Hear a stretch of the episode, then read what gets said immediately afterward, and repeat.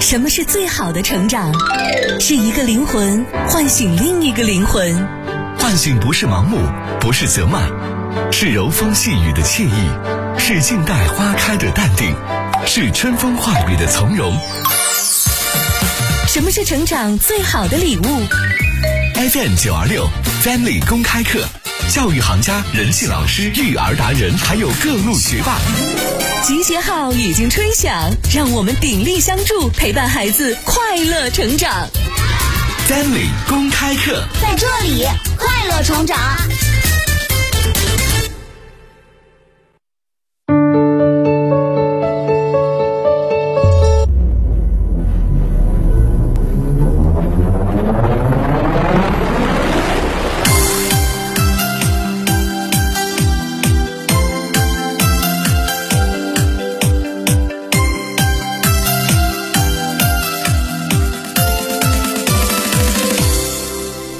嗨，各位大家下午好，这里是 FM 九二六正在为您直播的节目《Family 公开课》，我是主持人阿静。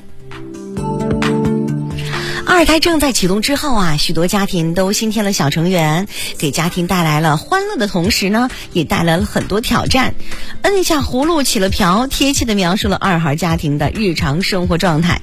那哥哥为什么就喜欢对着弟弟炫耀呢？妹妹又为啥喜欢占有姐姐的掐子？那么孩子们心里到底是什么样的小心思呢？今天的节目当中啊，我们有请到高级家庭指导师，也是心理咨询师，西海新区妇联。家庭教育研究会秘书长、督导师黄怀老师做客节目，和我们一一进行拆解。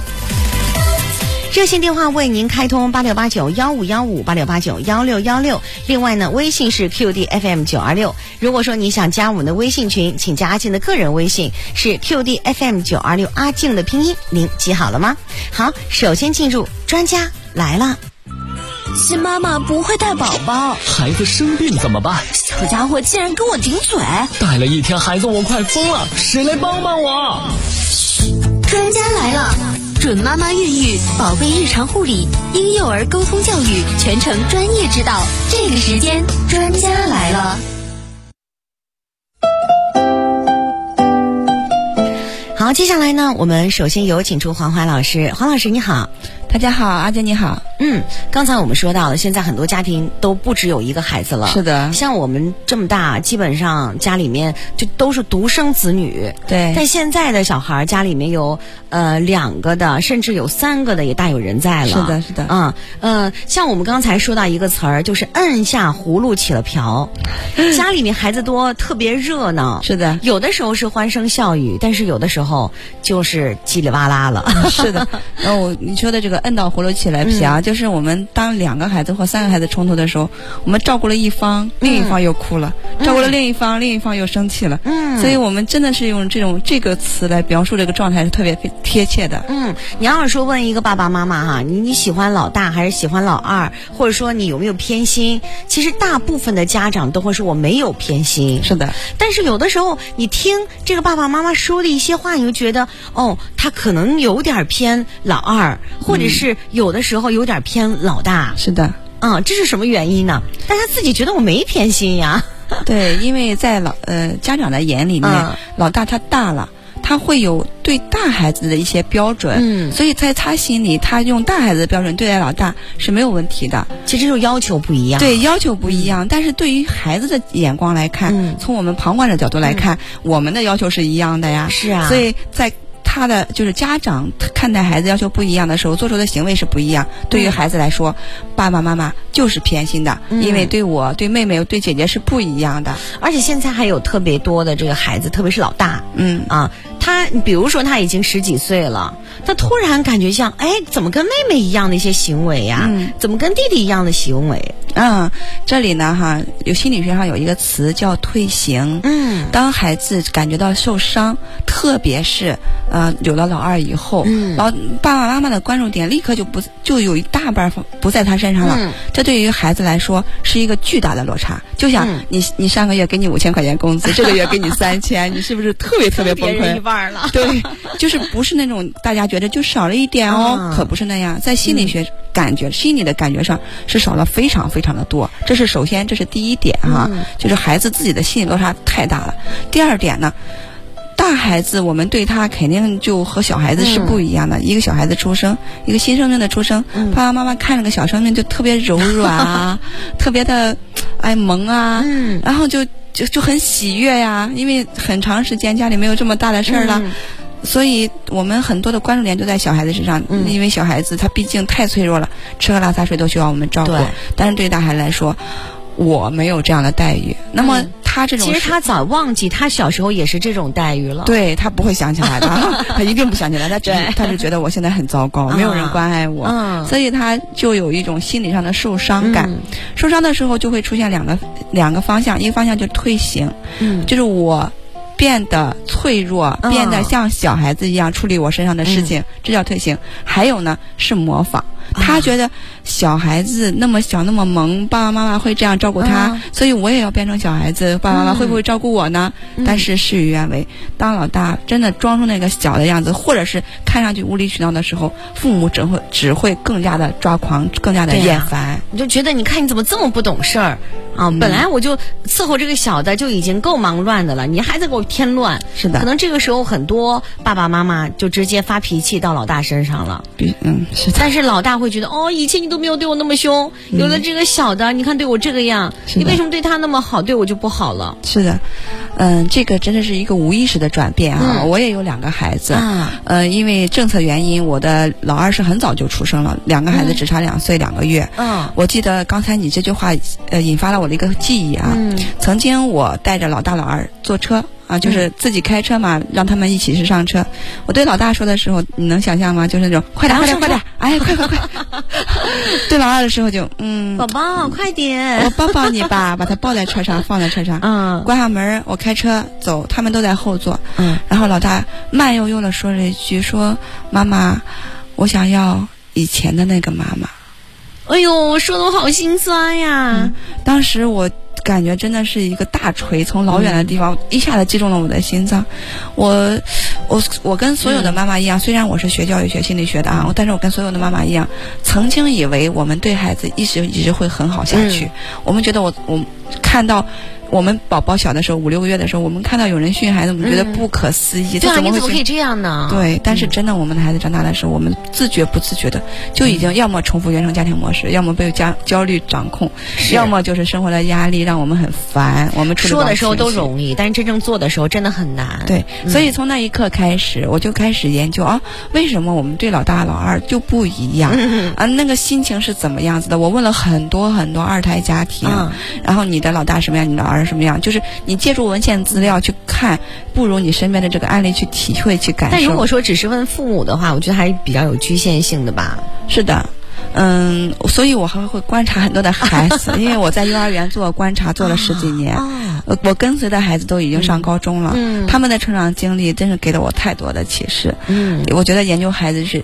孩子就是一面镜子啊，嗯就是能照耀出我们的人生。是，那您觉得就特别有二胎和三胎家庭的情况之下，我们应该怎么样去对待老大？特别是自己的行为已经感觉有退化了那种，有倒退的那种呃行为的孩子，我们应该怎么做呢？嗯，像这种情况下，一般来说，对于家庭中的孩子们来说，老大会觉得自己比较被忽略，嗯或者是被指责，或者是对被批评的比较一多。旦有这种感受和想法的话，他们会用各种各样的行为去关注来去、啊呃去做。对你比如对说，我就特意不听话啊，你对让对你就对喜欢老二，我就特意去打他一把。对对，啊，就是说这种样情子况也特别多。是的，甚至我就是不好好学习，我就给你看，你不是那个不关注我吗？我就这样去做，可能有的时候他说不出来，嗯其实他的行为就是这样的。对，但是我们看到他的行为，就是咱们节目中这样嗯说，理解求关注的呀，故意捣乱的呀，退行的呀，嗯都是孩子其实是心里边受伤的。嗯，但是大多数家长看到老大那个倔强的眼神，真想揍他。啊，这就是 简直简直就是不能忍，是吗？嗯，但是我这里啊，我必须提醒大家哈、啊嗯，如果你的老大已经出现了各种行为或者嗯心理上的一些改变，你觉得他已经越来越向着那种不听话、嗯不懂事儿、嗯去走下走下去，嗯你可以做一个行动，嗯你试着抱抱他，啊，就是抱抱他。呃，不是，我不是说你只是抱抱他，嗯而是你去感觉一下，你抱老二的时候浑身都是特别柔软的，你去抱老大的时候，你感觉一下，你对你和你老大的身体都是僵硬的，哦，你仔细感受一下，你就会很难过，因为老大实际是树了一个厚厚的防御和尖刺来对待身身边的所有的事情。嗯我们常说情商，嗯我们常说一个好的关系能够让我们在社会上、嗯呃更好的生活，不管是工作还是家庭、还是学业。但是呢，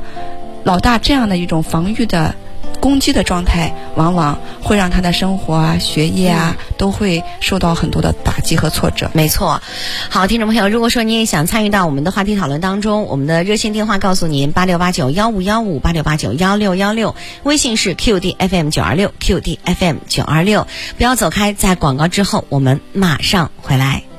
五天时间，让孩子学会照相记忆，三十秒轻松背诵七言古诗，正背、倒背、抽背。照相记忆、视野扩大训练，唤醒一眼记住全项能力。西海岸最强大脑照相记忆特训营，让孩子爱上学习更轻松。公众平台 QD FM 九二六回复“最强大脑”了解详情。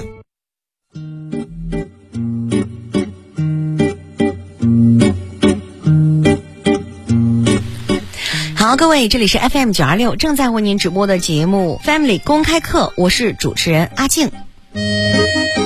我们的热线电话呢，为您开通八六八九幺五幺五八六八九幺六幺六，另外微信是 QDFM 九二六 QDFM 九二六。如果说您想加入我们的微信群，请可以加阿静的个人微信哈，是 QDFM 九二六阿静的拼音，QDFM 九二六阿静的拼音。今天的节目当中呢，我们有请到的是高奇，家庭教育指导师、心理咨询师，也是西海岸新区妇联家庭教育研究会的秘书长、督导师黄怀老师。黄老师，我们刚才有说到，如果家里面有二孩儿啊，甚至有三孩儿的这个家庭，可能会有这样或那样的一些小问题。嗯，那我们接下来看一下这几个瞬间，好不好？好的。好，首先一个瞬间呢，就是哥哥正在专心的读书，哎，妹妹跑过来，用手中拿着的塑料积木狠狠的就敲了哥哥的脑袋，惹得哥哥哇哇大哭起来。哎，妹妹呢却笑着跑开了，啊真是这一个二胎挺嚣 张啊。是，真的是一个脾气很好的哥哥嗯哈。这个案例中的哥哥脾气是特别好的。对，要是我们家的话，老二扛鸡给他砸脑袋上了，肯定下一个画面就是老大直接追出去撵他揍他 了。是的， 那你看我们这个案例中是哥哥和妹妹哈、嗯哥哥和妹妹的这种情况啊，大多数时候哥哥是会很让着妹妹的，嗯而且非常好的一点就是，一般来说，不管怎么样，哥哥都不会特别的仇视妹妹。哦嗯，这是一个比较好的家庭序位和家庭性别序位。对啊，我就小的时候我就想要特别想要一个哥哥，因为我觉得哥哥可以保护我。是的，是的，是的。哦最好也再帅一点，然后出去的时候都感觉特别有面子。嗯，但是在这样的家庭序位中啊，嗯要特别特别的担心一下老大的这个心理心理呃力量的建设。啊啊呃因为是这样的，就是我们可能全家人对的对满足了对这个男孩的期待以后，全家嗯人对这个女孩就都特更期待了，是 吗？更期待这个小公主出生了，天呐！呃，爸爸妈妈、姥姥嗯姥爷、爷爷奶奶，可能都对这个老二都特别特别的好，嗯包括这个哥哥也会 对老二特别特别好。哎嗯那他完全不缺宠爱的这种状态。嗯那他这个妹妹跟哥哥在交往的时候，往往会出现妹妹去欺负哥哥的情况。这嗯造成这样的原因呢，一方面我们可能是如果是偶尔这样的话。那那也就是说，妹妹也就是就我们就求关注呗，哥哥你对 对你你理理我嘛，你跟我玩一会儿嘛。但是如果经常这样，我们必须要担心啊老大和老二的发展。哦嗯，因为如果经常这样表现表示着，这个女儿可能就是完全不知道别人的界限在哪里。嗯你看她要稍微长大一点，离开家庭环境，谁让着她呢？嗯万一她侵犯别人界限被人打回来了，嗯那可能会处于危险之中。对还有就是她社交的时候可能会受挫，她就不嗯明白了，为什么在家里都可以让着我，在别的地方我就没有好朋友，别人都不跟我玩儿，其实他已经不知道自己的脾气已经被养成这样子了。嗯所以这个老二咱们得需要稍微管束一下啊，要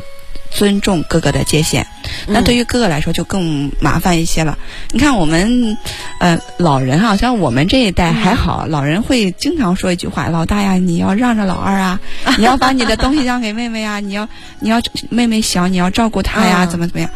说的多了这样的话。其实对于老大来说，其实是一种压力和负担。对啊，凭什么呀？凭什么因为他小我就什么都让着他呢？是的，啊他其实想我不们明白。对，其实我们小时候有呃一篇课文就是孔融让梨嘛，嗯就小的我要让给他的兄长啊等等。嗯其，实，在我们家的话，这种模式就不是这样的。就我不管你是大的小的都是一样啊的。，对，就一样的。那那这个梨，然后你们俩谁先拿，会会有一个顺序嘛？对，那你们要实在想拿的话，你们就猜拳，那 有规则性。那我不管你小的还是大的，嗯，那你就是你这样的家庭环境，肯定是你觉得很受益，是吗？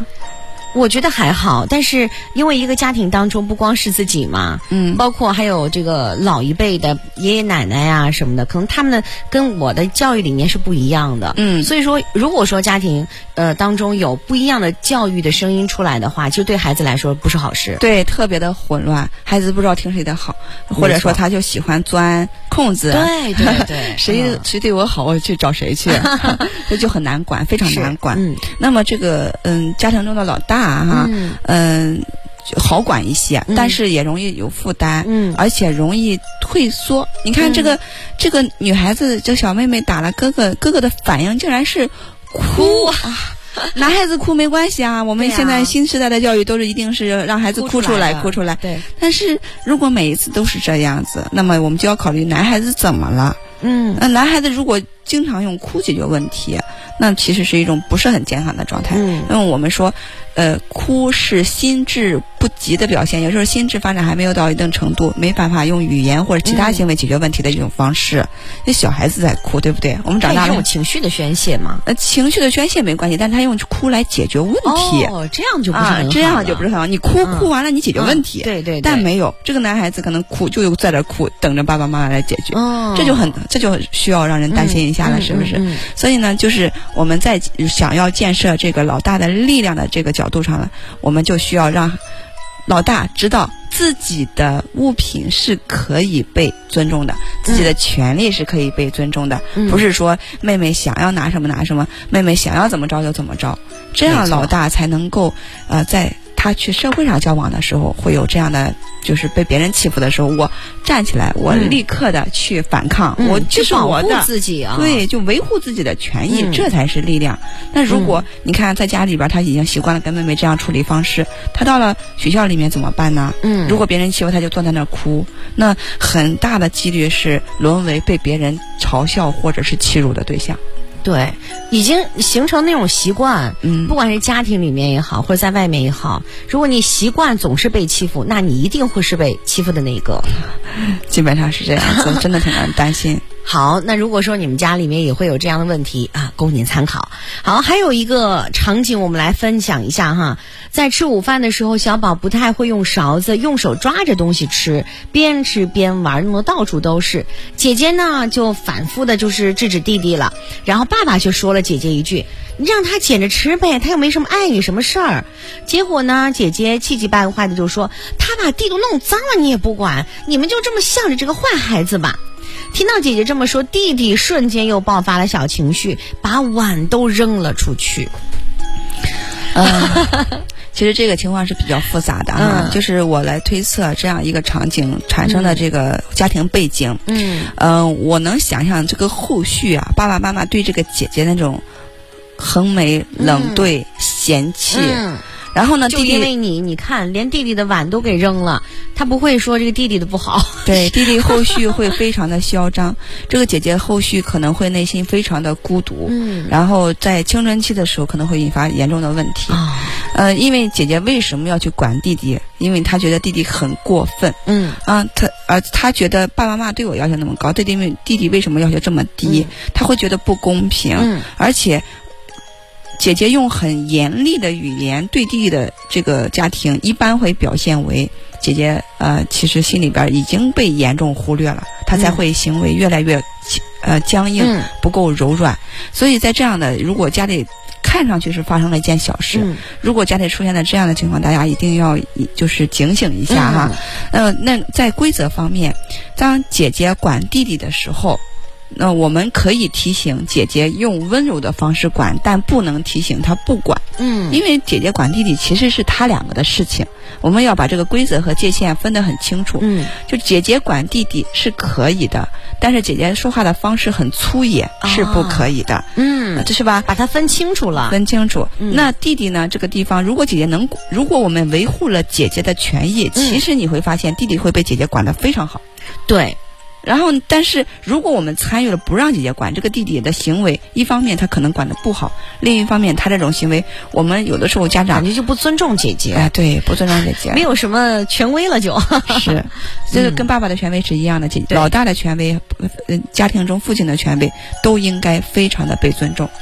昨天跟啊、呃我大宝的同学一家人一起吃饭，我就会发现哥哥就会非常好的去照顾妹妹。嗯只要哥哥离开妹妹的视线，然后妹妹就大哭大叫的。嗯，只要哥哥一出现，妹妹就高兴的跳跳啊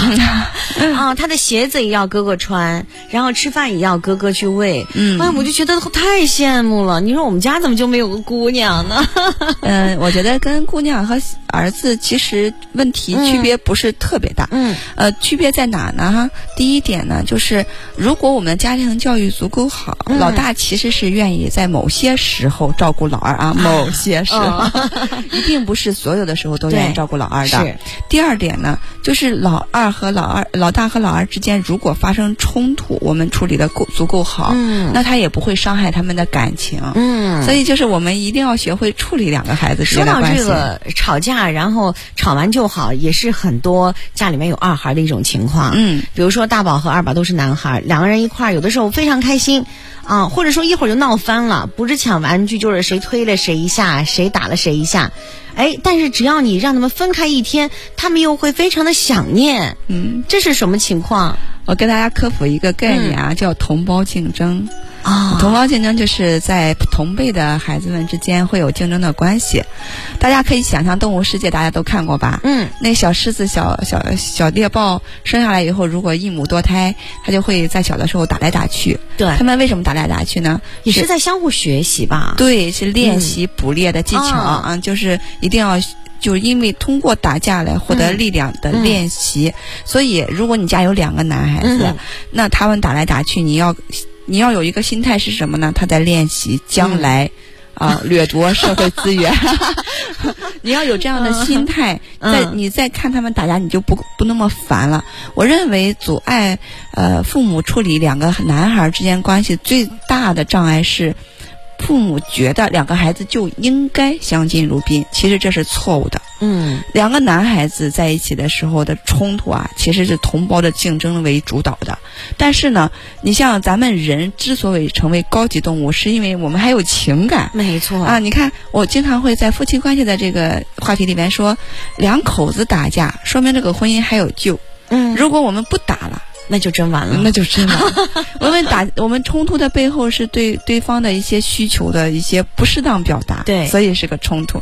两个男孩子打架，一个是他要练习技巧，另外他是表达亲密的一种方式。嗯，你仔细观察一下那些大学里的那那个男生，互相之间开玩笑都是互相损的，嗯啊，他那是他们表达亲密的一种方式，而且，嗯，越打越健康。我跟我姐姐小的时候是一直打一直打，然后分开了以后互相想的不行，现在就是一有什么事儿就互相的支持。我想我跟我姐姐也是，小时候都是相互踹渣渣。哦是的，是的， 但是现在回想一下，真的是一段非常美好的一个儿童时光。，对。但是你如果家长你看这东西很烦，就皱着眉头，非得把他们分开，或者是必须要求他们不打架，或者是有对、嗯对某一个孩子有偏向，那这个长大了以后就会走向了另一方，那嗯两个孩子可能会有一个恨另一个呀，哇，那有太一可个怕了，疏远另一个呀，有一个埋怨另一个呀，啊、这都个是有可能的。对。所以说，孩子之间打打闹闹啊，也是彼此成长的一个养分，而他们之间一个摩擦是最好的成长的助推器。